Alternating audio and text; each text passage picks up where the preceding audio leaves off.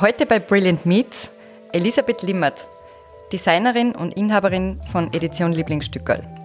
Am Anfang ging es mir wirklich schlecht. Also ich, das muss ich schon ehrlich zugeben, das hat mich am Anfang, wie das begonnen hat, ähm, richtig persönlich verletzt. Äh, das glaubt man vielleicht gar nicht so, aber ich war irrsinnig gekränkt und einfach, ja, das ist mir sehr nahe gegangen. Hallo und herzlich willkommen bei Brilliant Meets. Mein Name ist Martina Fleischer-Kücher und ich plaudere heute mit Elisabeth Limmert, Gründerin und Designerin der Edition Lieblingsstückerl. Es geht heute um Originale und Kopien. Es geht darum, was es in Zeiten von Female Empowerment mit dem Begriff Bastelmammis auf sich hat. Und außerdem sind wir ganz ohr für ein paar persönliche Einblicke in den Alltag der Unternehmerin. Elisabeth, herzlich willkommen. Schön, dass du da bist und dass du heute bei uns im Brilliant Meets Podcast bist. Wobei du gar nicht deine Premiere heute hast, sondern äh, wir hatten dich ja auch schon einmal in unserem, äh, wie einige unserer Gäste, in unserem Advent Charity Podcast, wo du auch einen tollen Beitrag geschickt hast.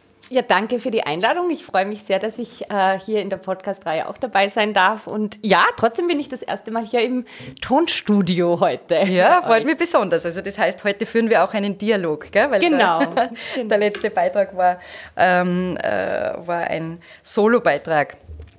Aber er hat sehr viel Geld eingebracht. Er hat uns fast 30.000 Euro an äh, Charity-Geldern eingespielt, by the way. Insofern. Ein super Ergebnis. Ja, ja. ein tolles Ergebnis. Äh, Elisabeth, du hast 2014 deine Edition Lieblingsstückel gegründet.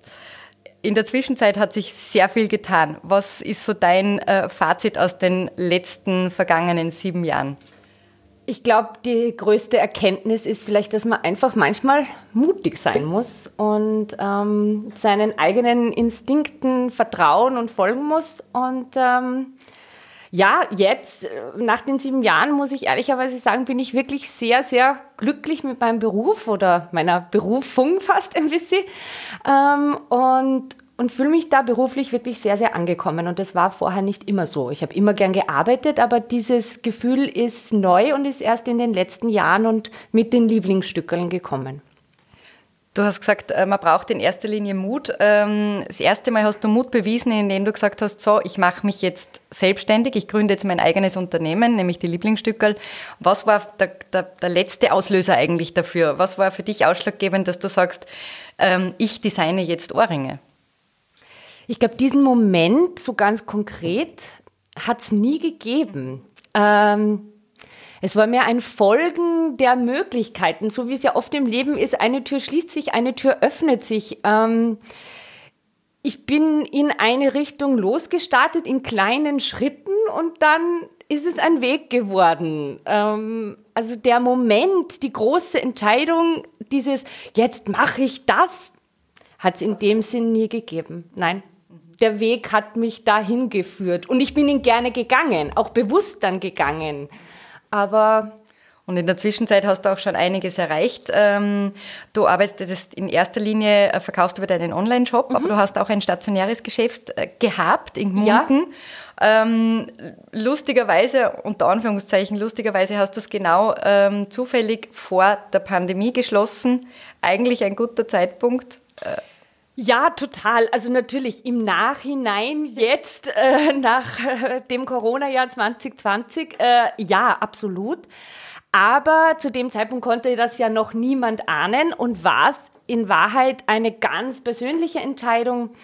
Ähm, und es war jetzt auch unabhängig von Corona ähm, für mich ganz persönlich und auch für meine Familie die richtige Entscheidung. Sowohl beruflich als auch privat. Es war zu einer Zeit, wo irgendwie alles zu viel geworden ist. Und wir haben ja vor kurzem quasi den Rücktritt des Gesundheitsministers alle miterleben dürfen. Und es war jetzt nicht so weit oder so, so schlimm, keine so Extremsituation, aber ich habe einen da sind viele Dinge zusammengekommen. Ich habe einen schweren Autounfall gehabt, wo Gott sei Dank an sich nicht viel passiert ist, der aber doch so ein Schockmoment ist, wo man ein bisschen aufgerüttelt wird. Das war auch kurz vor Weihnachten, auch so eine Zeit, wo man viel nachdenkt.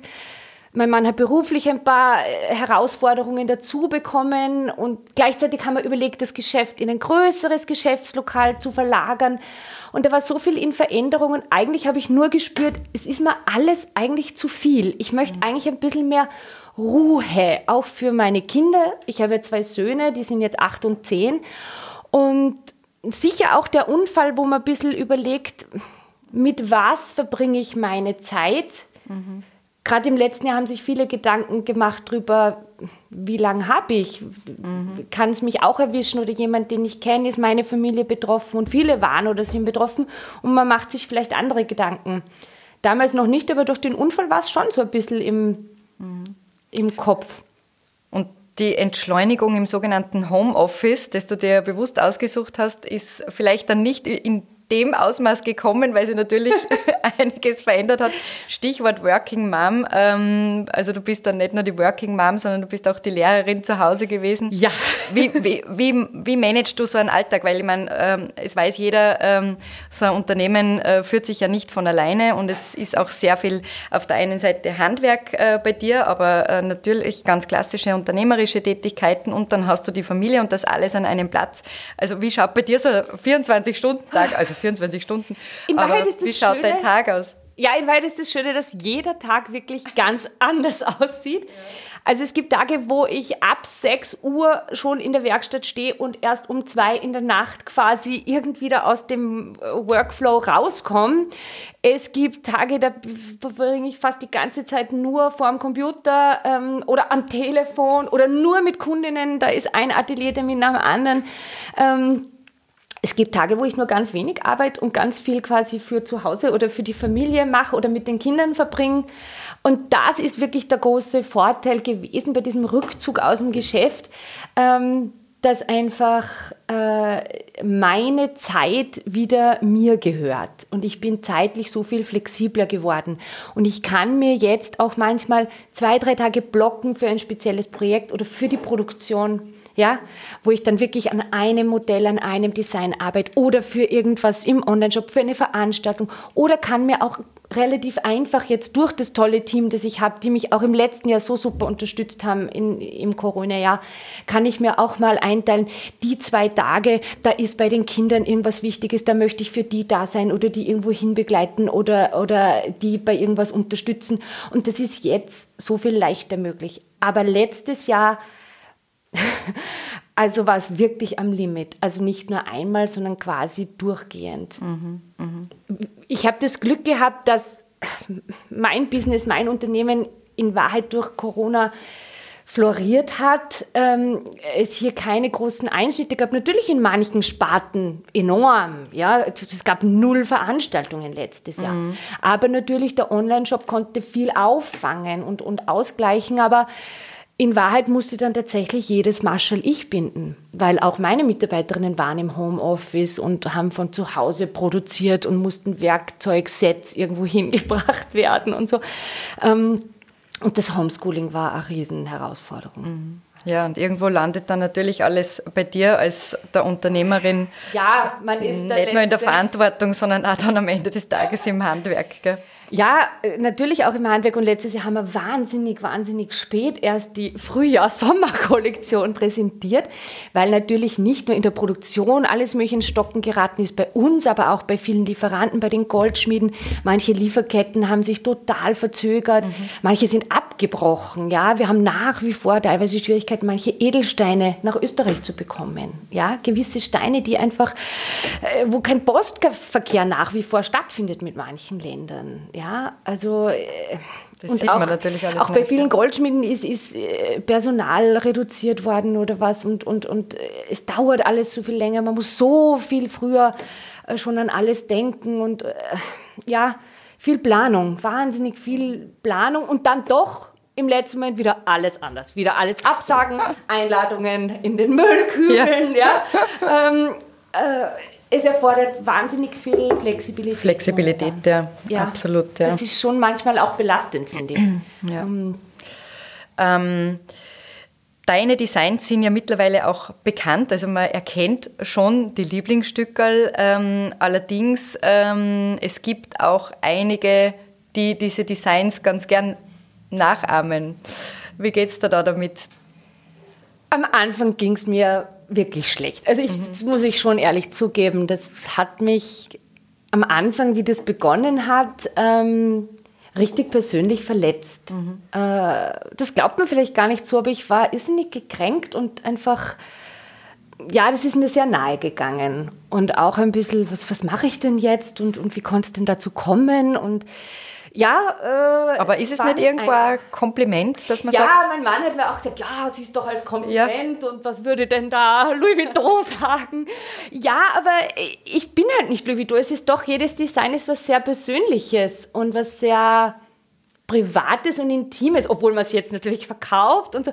Aber mittlerweile kann ich, glaube ich, besser damit umgehen. Ähm, du hast auch einiges unternommen, um dich abzugrenzen. Also du ja, hast auch das Original genannt. Ähm, genau. Und es ist, wir versuchen ja, auf verschiedenen Wegen die Kunden zu informieren. Was ist denn ein echtes, originales Lieblingsstück und was macht das aus? Wir haben eine eigene Seite auf der Homepage gemacht, um, um auch diese Unterschiede irgendwie klar zu machen dass wir eben nur mit reinen Naturmaterialien arbeiten, dass das echte Upcycling-Produkte sind, dass wir nur reines Silber verwenden und hochwertige Vergoldungen, dass die Steine alle echte Edelsteine sind oder Perlmutt. Also ähm, das, das für viele Kundinnen ist es mittlerweile selbstverständlich oder die erkennen den Unterschied, aber es ist einfach wichtig in der Kommunikation mit den Kunden, dass man auf das auch hinweist und das auch ähm, bewusst macht, dass das Handarbeit ist, dass das mit viel Liebe und viel Aufwand gefertigt wird und auch dieser Prozess des Designschutzes ist sehr zeitintensiv und natürlich auch sehr kostenintensiv. Ja? ja und das findet alles statt, auch diese Prototypisierung und Entwicklung der Designs und natürlich der Materialeinkauf, der Schutz des Designs, bevor auch nur ein einziges Stück je verkauft wurde. Also das läuft ja alles im Vorfeld, auch die, die ganzen Fotoshootings und so weiter. Und dann ist es fertig und natürlich hat man ein viel größeres Investment dadurch in jedes neue Design. Trotzdem ist es, finde ich, der schönste Prozess in meiner Arbeit. Also vielleicht noch zusammen mit der Kundenberatung, das mache ich auch nach wie vor wahnsinnig gern selber und äh, macht mir viel Diese Freude. Diese ganze Entwicklung, Entstehung ist natürlich das was Besonderes. Das ist ein, ein schöner Prozess. Mhm. Ja. Ähm, wir haben vor kurzem, äh, im, im, März war der Weltfrauentag und äh, da haben wir so ein bisschen über das Unternehmersein, Unternehmerinsein äh, gesprochen und äh, welche Herausforderungen man als Frau speziell hat und da sind wir so ein bisschen zurück in die Geschichte und ähm, ich weiß noch, wie du gesagt hast, ähm, dass du eigentlich am Anfang auch mit dem Vorwurf oder mit einem gewissen Label der Bastelmami gekämpft hast. Ja. Also wenn man das hört, was du erzählst, äh, sind wir ganz weit entfernt von der Bastelmami. Ja, aber das war nicht immer so und vor allem war das in meiner eigenen Wahrnehmung nicht immer so. Also es geht ja nicht immer nur ums Fremdbild, sondern auch ums Selbstbild und am Anfang war es ja nur ich und meine ja, Anfänge, die ersten Modelle, die ersten Kreationen und ähm, ich habe selber relativ lang damit auch gehadert. Nicht nur, dass andere mich so gesehen haben als so die typische Mami, die nach den Kindern irgendwie jetzt halt, anstatt wieder richtig mhm. zu arbeiten, halt da so irgendwas da ein bisschen bastelt.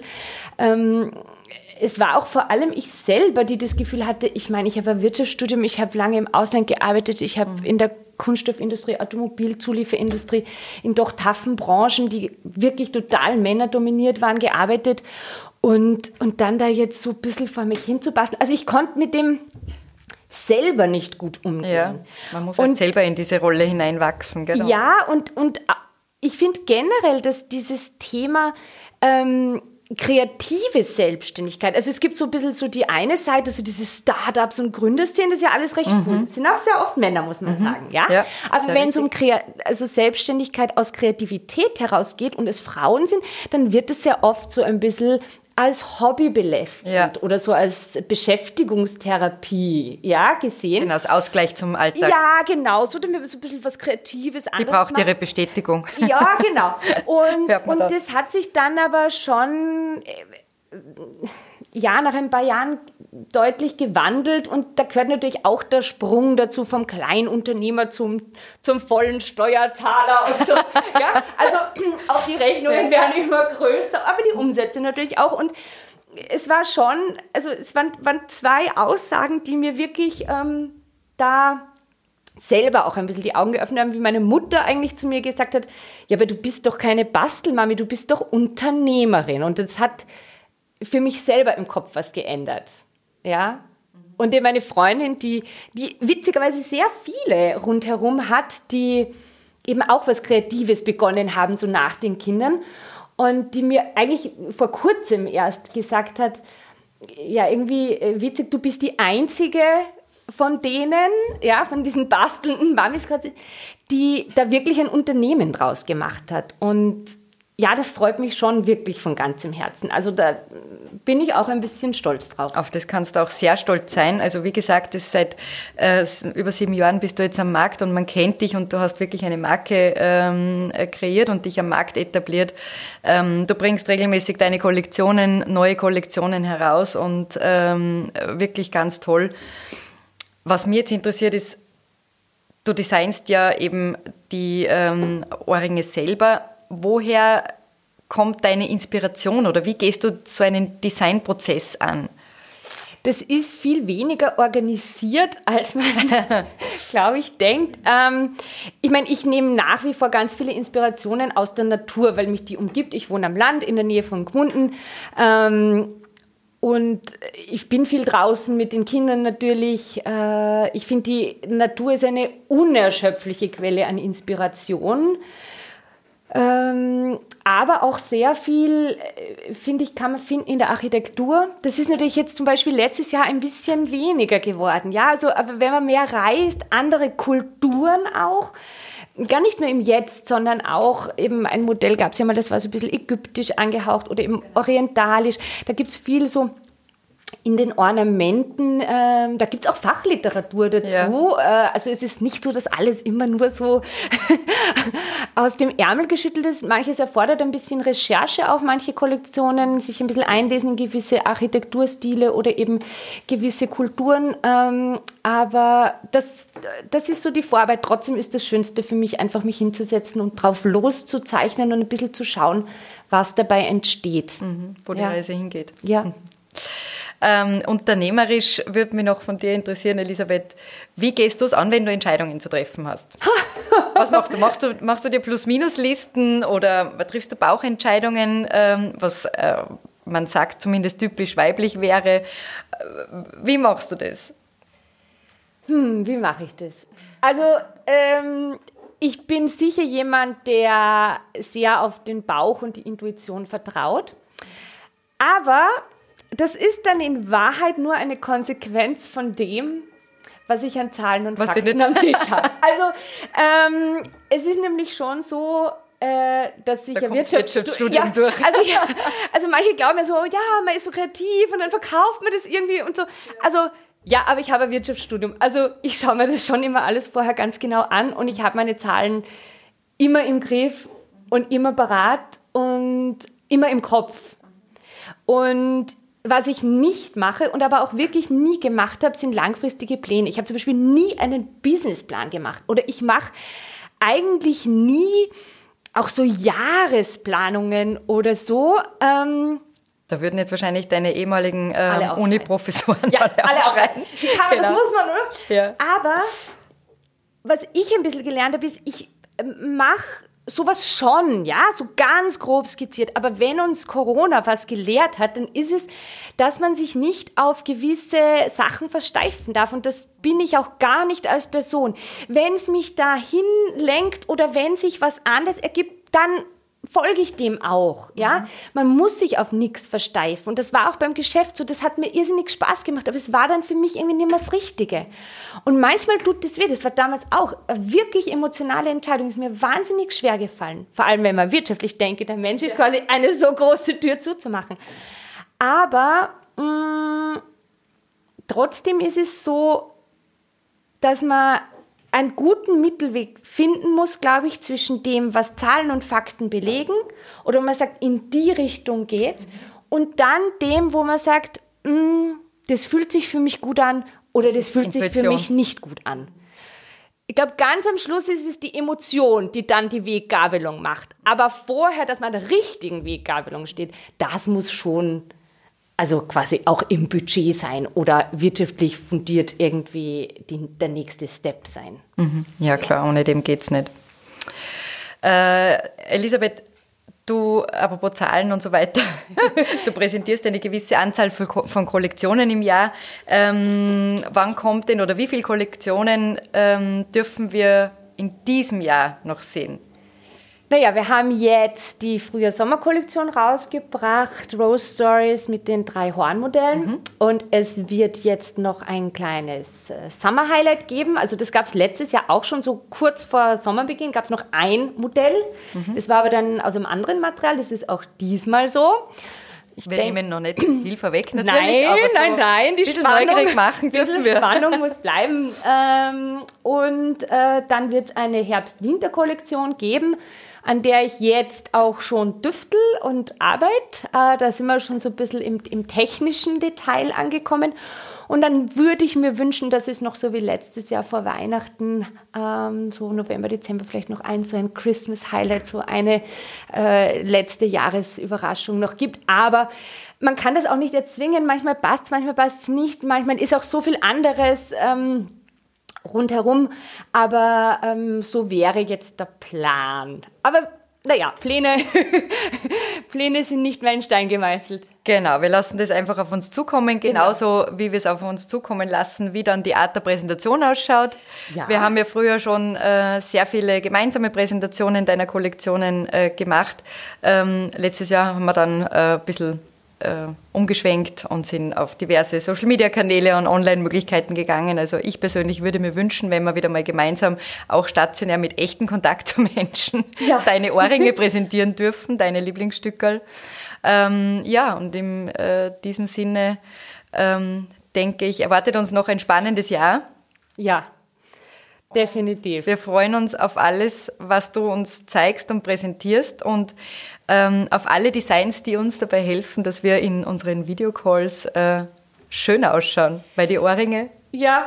sind natürlich Sehr der einzige, Fokus. sind im Fokus, sind der ja. Schmuck, ähm, den man in den Terminen, so wie sie heute angelegt sind, sieht. Gell? Genau, also das hat man schon letztes Jahr mhm. stark gemerkt dass man doch mit Ohrringen auch mal sehr gut so Zeiten, in denen Friseurbesuche nicht möglich waren, ja, oder man eben auch gerade vom Homeschooling in das nächste Teams-Meeting, Zoom-Meeting, mhm. was auch immer reinstolpert. Ähm, man oben schnell gut gestylt ist mit Haare zusammenbinden und Lieblingsstücke draufgeben, ja. Und da ist dann auch egal, wenn man nur einfach einen schönen Pullover oder eine Bluse schnell äh, anhat. Ähm, und trotzdem ist es aber eine ganz schöne Möglichkeit, um sich selber so ein bisschen einen individuellen, persönlichen Touch zu geben.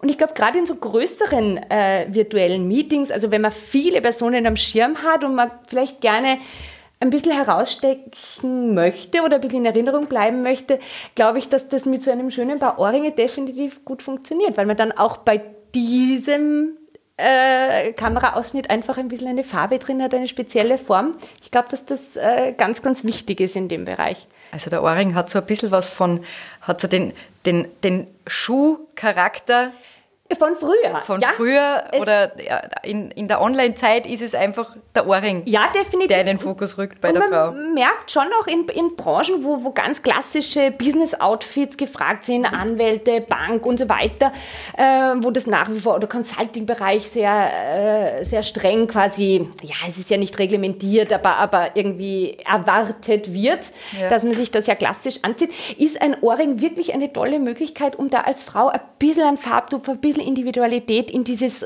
recht uniformhafte hineinzubringen. Ja? Trotzdem glaube ich, ist es ja für alle fein. Ja? wenn man dann wieder vom Screen wegwechseln kann in den persönlichen Absolut. Kontakt. Ich merke es jetzt genau. bei den Atelierterminen. Es macht mir einfach wieder wahnsinnig viel Freude, meine Kundinnen persönlich zu beraten. Auch wenn es mit Maske ist, ist egal.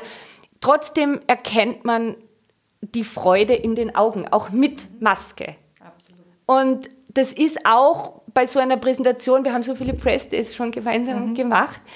Ähm, und jetzt letztes Jahr, wenn man alleine im Atelier steht und in eine, eine Handykamera hineinspricht und ganz allein die neue Kollektion präsentiert, es war am Anfang schon echt ja. ungewohnt. Es war wirklich komisch. Eigenartig. Man gewöhnt sich dann irgendwie dran, das schon.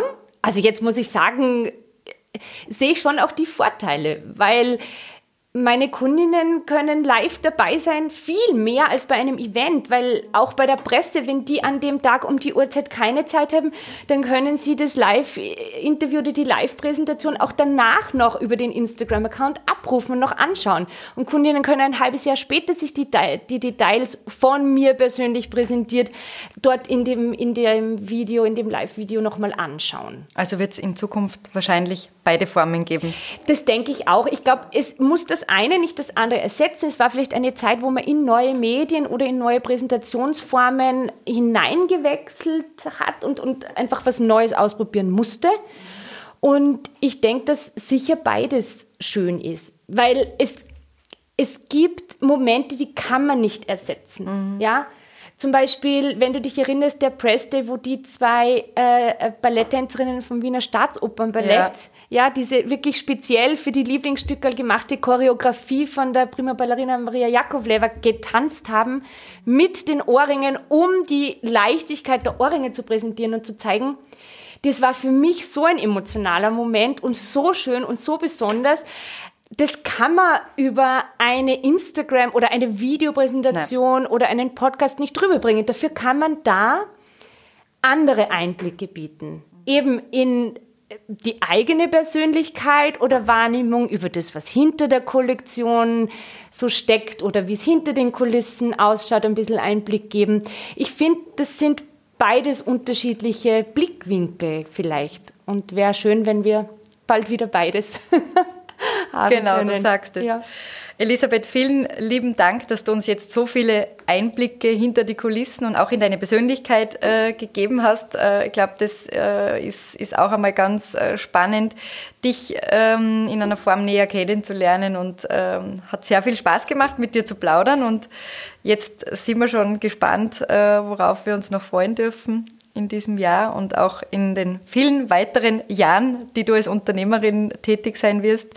Äh, auf jeden Fall äh, ganz viel Erfolg bei allem und ähm, wir freuen uns, dass wir dich schon seit Beginn an begleiten dürfen und ähm, hoffentlich äh, bleibt das auch äh, eine ganze Weile so. Es macht echt Spaß und ähm, du siehst ja, wir sind alle, wir sind im Lieblingsstückelfieber.